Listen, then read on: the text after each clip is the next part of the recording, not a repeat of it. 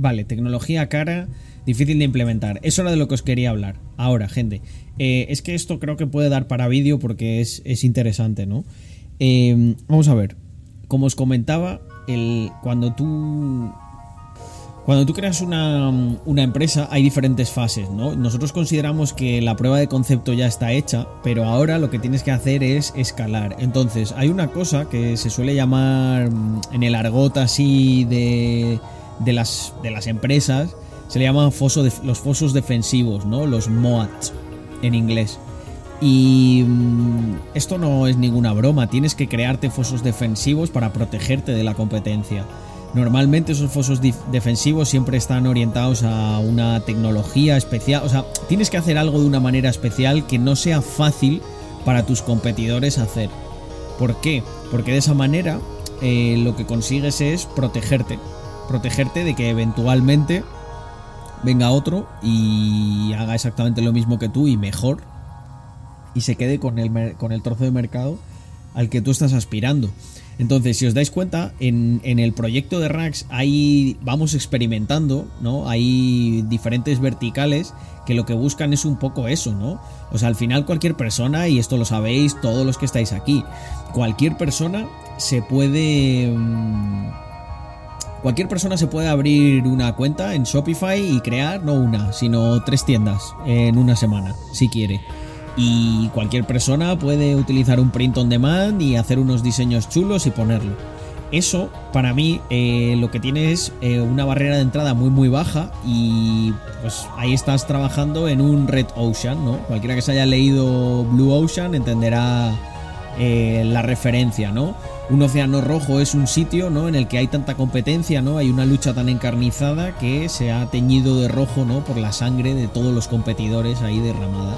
Y un Blue Ocean es cuando llegas ahí a una especie de oasis, ¿no? En el que no hay nadie y tú puedes hacer eh, tranquilamente, ¿no? Puedes desarrollar tu plan de negocio porque no hay tanta gente y bueno, y entonces estás tranquilo y te puedes desarrollar.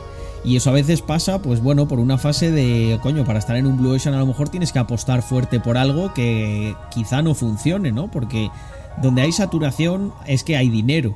De hecho, hay muchos inversores que son más de eh, tío, si no tienes competencia, eh, igual es que lo que estás haciendo no tiene futuro, ¿no? A mí me gusta que haya competencia, ¿no? A mí esto me lo dijo una vez un, inversor y me pareció que tenía mucho sentido, ¿no? Él me decía, yo invierto en un proyecto cuando ya han venido dos o tres equipos de emprendedores proponiéndome lo mismo. Y yo le pregunté, y joder, ¿y, cuál eliges? Dice, bueno, pues el, de, de esos dos o tres que han venido o cuatro los que veo que tienen un mejor equipo para llevar a cabo esa idea, en esos es en los que invierto. Dije, hostia, pues si tiene sentido, ¿no? ¿Por qué? Porque al final las ideas buenas florecen, ¿no? O sea, el tema de los patinetes eléctricos eh, compartidos por las ciudades. Es una cosa que se empezó a implementar, se le ocurrió a mucha gente a la vez, en varios sitios del mundo. Y, es un y, por, ¿Y por qué es un mercado que creció tanto? Porque, porque es que estaba ahí. O sea, ¿quién no ha tenido la necesidad de desplazarse más rápido dentro de una ciudad alguna vez? Yo por lo menos la he tenido esa necesidad cien mil veces. Si tú coges y, y creas un producto que suple esa necesidad, ya lo tienes hecho, ¿no?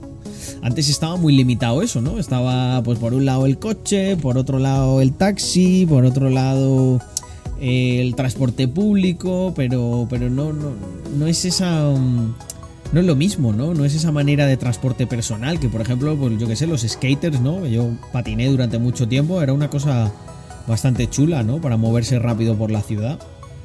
Pues ahí, ahí está, ¿no? El tema del patinete, ¿no? Al final el patinete conjuga varias cosas que son son importantes, ¿no? Para que ese ecosistema floreciera. Y es que es, un, es, una herramienta que es muy fácil de manejar, ¿no? Un skate no es tan fácil.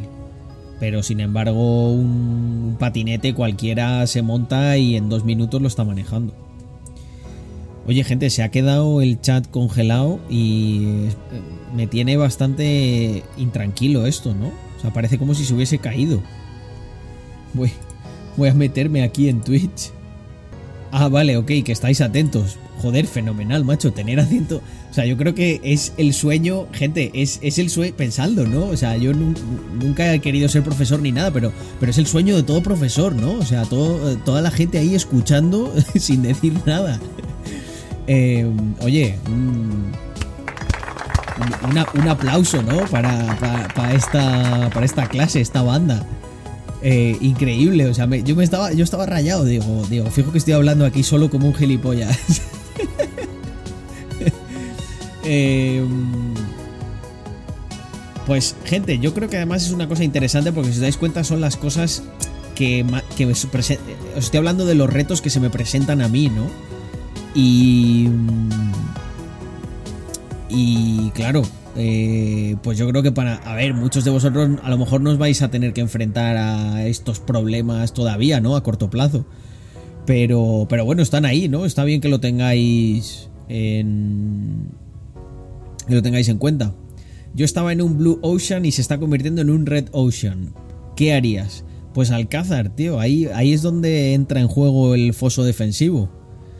Em, te tienes que proteger y tratar de crecer muy rápido para ser el player número uno o estar en el top 5 y ya de ahí es muy difícil que te saquen. Em, pero bueno, esto pasa todos los días, ¿no? Cuando hay un nicho, cuando hay una cosa que es jugosa y que, em, y que se gana, pues todo el mundo va allí, ¿no? la gente va donde ha escuchado que hay peces para pescar.